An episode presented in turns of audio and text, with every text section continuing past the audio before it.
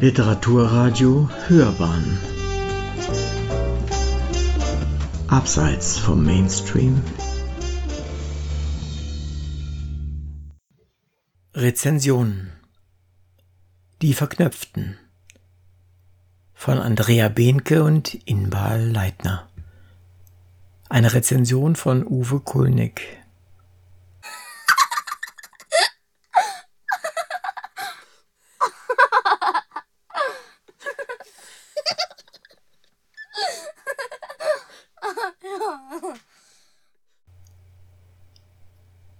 Die dunkle Wolke. Da ist von Anfang an diese dunkle Wolke einer furchtbaren Bedrohung, die mit diesem Buch verbunden ist.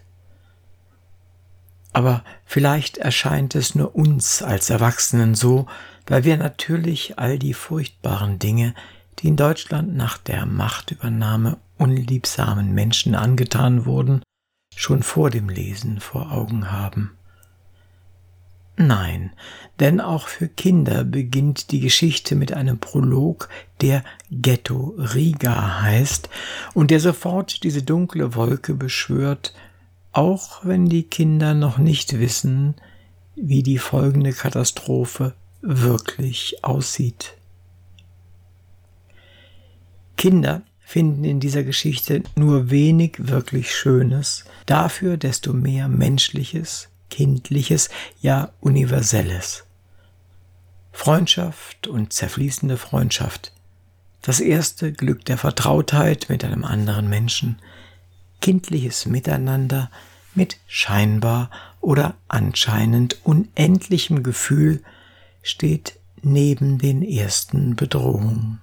Noch scheinen diese eher typisch für das Verhalten der Stärkeren gegenüber den nicht so Starken zu sein. Doch schon bald tritt ein konkretes Gespenst auf, das übermächtige Gespenst einer kollektiven Bedrohung, das gegen Juden sein. Das Geschehen wird im Buch für Kinder aufbereitet.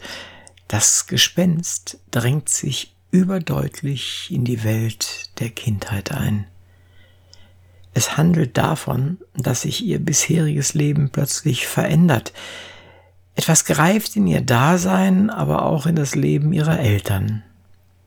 Es gibt nun plötzlich etwas, das Kinder von anderen Kindern unterscheidet, das weit über das Geschlecht und den bisherigen gesellschaftlichen Status der Eltern hinausgeht. Die Autorin bringt den Judenhass fast selbstverständlich ins Leben der Kinder hinein, so dass es nicht den sofortigen Zusammenbruch allen normalen Lebens mit sich bringt, aber dennoch massiv genug ist, um ihre gesamte Gefühls- und tatsächliche Welt zu belasten.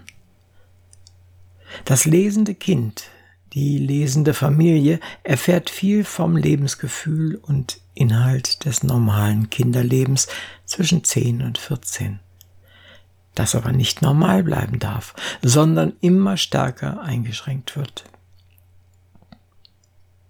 Nur einzelne Kinder wollen die von Erwachsenen definierten Grenzen und Ausgrenzungen nicht akzeptieren, verstehen nicht, was man von ihnen da verlangt, da doch gerade Freundschaften entstanden sind, Vertrautheit außerhalb der Familie wächst und unbedingtes Vertrauen in andere Kinder gelegt wird.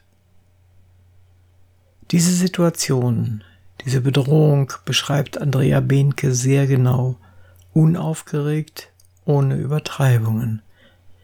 Dinge, die Erwachsene im Hier und Jetzt kennen und die uns als Leser bedrücken, werden auch Kinder bedrücken, wenn auch erst in langsam wachsendem Maße. Und das ist auch gut so. Es soll ja nicht geschockt, verurteilt oder bestraft werden, sondern es soll Verständnis für das Erleben der damals Kindgewesenen entstehen. Es soll Empathie zwischen den erleidenden Kindern im Buch und den lesenden Kindern ermöglicht werden. In bester schriftstellerischer Kunst werden Ereignisse, Situationen, Gefühle und Schmerzen sichtbar und werden nicht nur erzählt. Der Autorin gelingt es, das Leben der Kinder nach 1938 zum Leben der heutigen Leser zu machen, empathisch mitzuerleben, wie die Schule zu einem Ort der Sehnsucht wird, weil man von der bisherigen Schule ausgegrenzt ist. Zu erleiden, wie die eigenen Eltern auf ihrem Platz des Urvertrauens erschüttert und angreifbar, ja sogar gebrochen werden. Dann erscheint ein Way out aus diesem unschön gewordenen Leben. Aber es wäre ein Ausweg ohne Mutter, ohne Vater.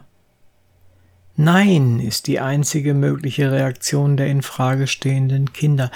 Nein, die der Eltern. Und doch. Bedrohte jüdische Kinder sollen sich von ihren Eltern trennen. Um was? Um ein besseres Leben zu haben oder nur um zu überleben? Wir wissen heute, dass Eltern sich damals von ihren Kindern trennten. Sie gaben dieses höchste Elternopfer nur deshalb, weil sie keine gemeinsame Zukunft in Deutschland mehr sahen. Viele vielleicht auch, ohne es sich zu der Zeit wirklich einzugestehen und in der Hoffnung auf ein später.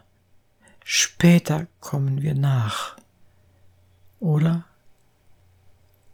Dieses Buch ist ein gutes Buch, Nein, das reicht nicht. Es ist ein Buch wie das imaginäre Buch, welches mir mein Lehrer erzählt hat und das in mir eine Empathie mit den hier betroffenen Kindern, aber auch mit den damals innerlich zerrissenen, zerstörten, später oft getöteten Eltern weckte, die bis heute nicht erloschen ist. Das macht dieses Buch auch. Mehr noch, die Illustratorin Inbal Leitner erreicht es, keine reinen Kinderillustrationen zu schaffen, sondern durch ihre Kunst die in unserer Zeit langsam in Vergessenheit geratene, heute fast vergangene Generation mit blassen Farben, aber desto eindringlicher darzustellen und ins Heute zu rufen. Die Kinder erscheinen fast zeitlos, aber eben nur fast. Ihre Lebensumstände sind vergangen und die auftretende Gewalt erscheint beinahe beiläufig, aber desto brutaler und die Abschiede sind sentimental und endgültig dargestellt. Am Ende des Buches werden unsere Kinder hoffentlich fragen, was ist mit den Eltern und Kindern, die in Deutschland geblieben sind? Und was ist mit den Kindern, die nach England kamen, geschehen? Genau das sollen sie fragen. Und die Eltern und Erzieher müssen es ihnen erzählen. Gern ebenso behutsam, aber so deutlich, wie Andreas Behnke und Inbar Leitner es getan haben. In ihrem empfehlenswerten Buch Die Verknöpften. Sie hörten Rezensionen. Die Verknöpften von Andrea Behnke und Inbal Leitner. Eine Rezension von Uwe Kulnig. Gelesen von Uwe Kulnig.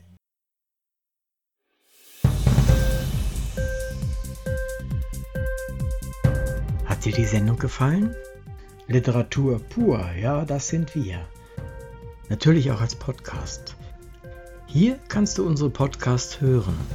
Anchor, Spotify, Apple Podcast, iTunes, Google Podcasts, Radio.de und viele andere mehr.